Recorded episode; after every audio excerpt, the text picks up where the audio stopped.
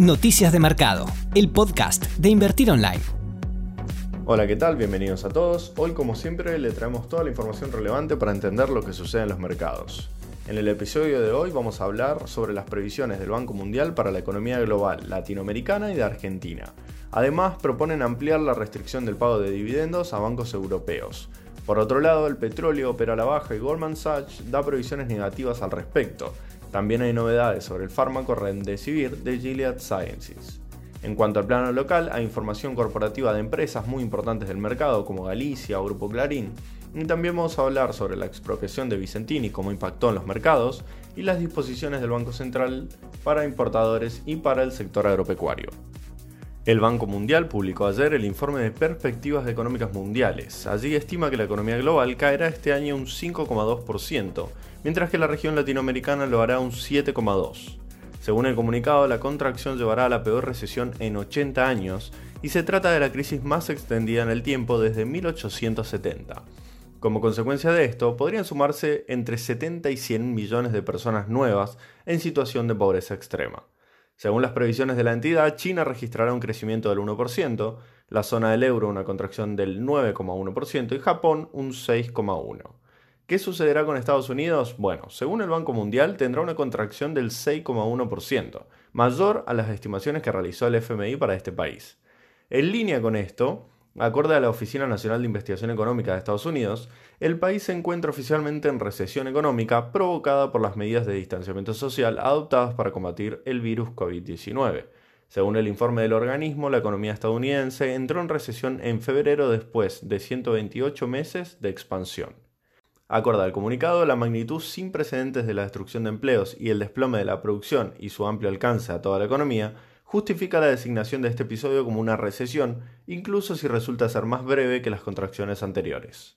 La Junta Europea de Riesgo Sistémico ha emitido una recomendación al Banco Central Europeo solicitando la restricción de reparto de dividendos, bonus y recompra de acciones del sector financiero hasta enero del 2021, más allá de octubre de 2020, que era la fecha establecida inicialmente.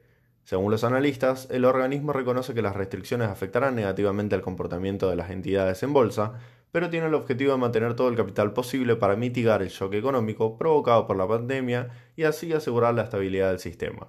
Cuanto más firme esté el sector financiero, aseguran, mejor será su capacidad para seguir prestando a las empresas y haciendo fluir el crédito sin poner en jaque su propia supervivencia. Las medidas se extienden también a las entidades internacionales con filiales en la zona del euro, a las que se recomienda limitar los dividendos internos para asegurar que los recursos se mantienen disponibles en la región. Los futuros del petróleo operan a la baja en el día de hoy con las novedades que Arabia Saudita, líder de la OPEP, a pesar de haber acordado la extensión de los recortes de producción, no continuaría con sus recortes voluntarios. Además, los inversores dudan de que países como Irak y Nigeria vayan a respetar el acuerdo. Desde la banca de inversión Goldman Sachs pronostican una caída en los precios del crudo en las próximas semanas, alegando además que el acuerdo de recortes ya estaba más que descontado y que el repunte que había registrado fue impulsado por el entorno de enorme interés por el riesgo y por el gran aumento de las importaciones de crudo de China propiciado por la política monetaria, pero que ahora los fundamentals se están volviendo bajistas. La entidad cree que el Brent caerá a 35 dólares y se situará en el entorno de los 45 a finales de año. Según publicó la revista especializada en medicina Nature, el fármaco Remdesivir desarrollado por la empresa Gilead Sciences previno la enfermedad pulmonar en monos infectados con el nuevo coronavirus. El medicamento ha sido autorizado para su uso de emergencia en pacientes gravemente enfermos en Estados Unidos, India y Corea del Sur. Algunos países europeos también lo están utilizando en programas de uso compasivo. Además, se están llevando a cabo pruebas del medicamento en humanos y los primeros datos han demostrado que ayudó a los pacientes a recuperarse más rápidamente del COVID-19, la enfermedad causada por el nuevo coronavirus. Al momento, la acción que cotiza en el índice Nasdaq, que ayer superó máximos históricos, opera casi 1% al alza. Recordamos que se puede adquirir su CDR en el mercado local con el ticker GILD Yield. En el día de hoy tenemos muchas novedades de presentaciones de balances del, del primer trimestre del 2020 con respecto a los bancos, el Grupo Financiero Galicia reportó una ganancia de 8.324 millones de pesos en el primer trimestre del 2020, registrando una disminución del 22% con respecto al resultado del primer trimestre del 2019. Esta disminución se explica por un menor resultado neto correspondiente a los instrumentos financieros y otros resultados operativos. La participación en el mercado de préstamos al sector privado aumentó a 12.40% en el primer trimestre del año, lo que representa un incremento en 151 puntos básicos con respecto a hace un año, mientras que el market share de los depósitos subió a 10.07%, registrando una disminución de 138 puntos básicos con respecto al primer trimestre del 2019.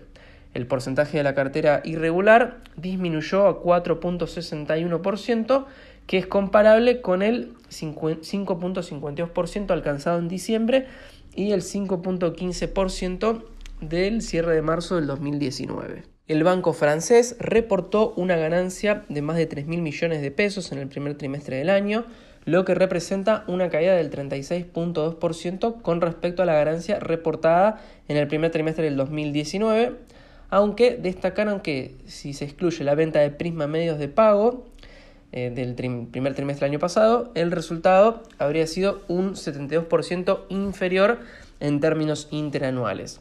Los préstamos al sector privado se contrajeron un 17.3% en términos reales, con respecto a los primeros tres meses del 2019, mientras que los depósitos disminuyeron un 20.7%. A diferencia de lo reportado por Galicia y Francés, el Banco Macro ganó más de 7 mil millones de pesos en el primer trimestre del año, lo que representa un incremento del 80% con respecto al resultado reportado en el primer trimestre del 2019.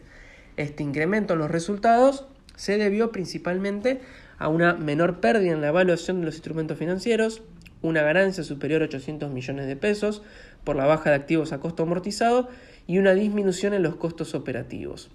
La financiación al sector privado cayó 15% interanualmente, mientras que los depósitos se contrajeron un 10%. La cartera irregular disminuyó a 1.36%, que es comparable con los ratios alcanzados de 2.07% en diciembre y 2.03% en marzo del 2019. Ahora sí, saliendo del sector bancario, el grupo Clarín reportó una pérdida superior a los 529 millones de pesos en el primer trimestre del año. El año pasado había registrado un resultado negativo de 328 millones de pesos. Este incremento en las pérdidas de un año con respecto al otro ocurrió principalmente por una caída del 16% en su facturación que ocurrió por la disminución en sus ingresos por publicidad. San Miguel ganó 372 millones de pesos en el primer trimestre del 2020, lo que implica un incremento de casi un 16% con la ganancia reportada en el mismo periodo hace un año. Los ingresos por ventas se incrementaron un 75% interanualmente, que se vieron compensados parcialmente por mayores pérdidas por diferencias de cambio en el resultado financiero y un mayor cargo en el impuesto a las ganancias. Por último, Cresud reportó una pérdida en su resultado integral de 7.421 millones de pesos para el periodo de nueve meses que finalizó el 31 de marzo de este año, el cual se compara con la pérdida de más de 14.000 millones de pesos del mismo periodo, pero del año pasado.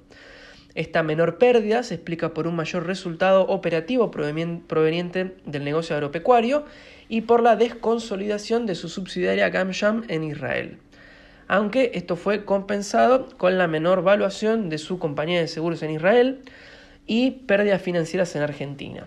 La compañía además destacó que concretaron la fusión con su subsidiaria Brasilagro con Agrifirma, permitiendo incorporar más de 28.000 hectáreas adicionales a su portafolio. Hace unos minutos nada más hablamos sobre las previsiones del Banco Mundial para la economía global, pero también realizó proyecciones acerca de qué sucederá en Argentina. La entidad espera una caída del 7,3% este año, con una tímida recuperación en el 2021 del 2,1%, que dependerá de un rebote del consumo y la inversión, producto de la restauración de la confianza si es que resulta exitoso el canje de la deuda. Al mismo tiempo, el economista principal del grupo de perspectivas del Banco Mundial, Carlos Arteta, explicó que las condiciones fiscales del país son peores que antes del comienzo de la crisis del 2008 y que será más difícil para muchos países poder contar con las políticas fiscales necesarias para salir de esta recesión. Si comparamos con las estimaciones que realiza el Banco Central a través del relevamiento de expectativas del mercado, vemos que la caída proyectada para el Banco Mundial es apenas mayor, pero el rebote esperado sí es de casi la mitad. Según el REM, en el 2021 podría haber una recuperación del 4,5%. Recordamos que para el Banco Mundial, en el 2021 la economía se va a recuperar solo un 2,1%. Algo importante para Argentina es saber cómo se espera que le vaya a Brasil, su principal socio comercial. Las expectativas del Banco Mundial para este país son aún más negativas que las de la Argentina y el promedio regional. Para la entidad, su economía caerá un 8% este año debido a los bloqueos, la caída de la inversión y la caída en los precios de las commodities. La noticia destacada en el plano local al cierre de ayer y durante la jornada de hoy fue el anuncio del gobierno que dispuso la intervención y expropiación de la empresa agropecuaria Vicentín. Desde Casa de Gobierno informaron que se elevará al Congreso un proyecto de ley para la expropiación de la empresa, que actualmente está en concurso de acreedores.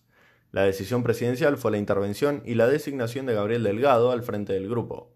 El proyecto de ley propondrá que el Estado se haga cargo de todo activo del Grupo Vicentín, que se conformará en un fondo fiduciario cuya gestión será encomendada a IPF Agro. La noticia tuvo un impacto negativo en los mercados, que venían en alza con expectativas por la renegociación de la deuda. Hoy prácticamente todos los ADRs argentinos operaban a la baja en Wall Street, destacándose las pérdidas de Telecom y Central Puerto. Y en el mercado local lo mismo, casi todas las acciones cayeron, con Telecom nuevamente a la cabeza y Ternium como las más perjudicadas. En estos días el Banco Central tuvo reuniones con la Unión Industrial Argentina y con la mesa de enlace del sector agropecuario. A raíz de la primera reunión, la entidad dispuso un nuevo mecanismo para las empresas que necesitan acceder a dólares para pagar sus importaciones y puedan hacerlo accediendo a divisas en el mercado oficial. Para eso, las empresas deberán completar un formulario y presentarlo ante la Gerencia de Exterior y Cambios del organismo. La disposición establece un procedimiento especial para las empresas con la finalidad de hacerse de divisas para cancelar el pago de bienes o insumos importados. Por otro lado, en cuanto al sector agropecuario, el presidente del Banco Central, Miguel Pese, aseguró que los insumos para el campo se deben comercializar al dólar oficial y que no existe ninguna razón para que los proveedores de herbicidas y fertilizantes utilicen un tipo de cambio distinto al oficial para, para fijar los precios de los productos que comercializan en el mercado interno. En el encuentro también se puso en conocimiento que se lanzará un plazo fijo atado a la evolución del dólar que ofrecerá el Banco Nación a los productores agropecuarios que liquiden la cosecha. Te esperamos en la próxima edición de Noticias de Mercado, el podcast de Invertir Online. Para conocer más información visita nuestro sitio www.invertironline.com y encontrarnos en nuestras redes sociales.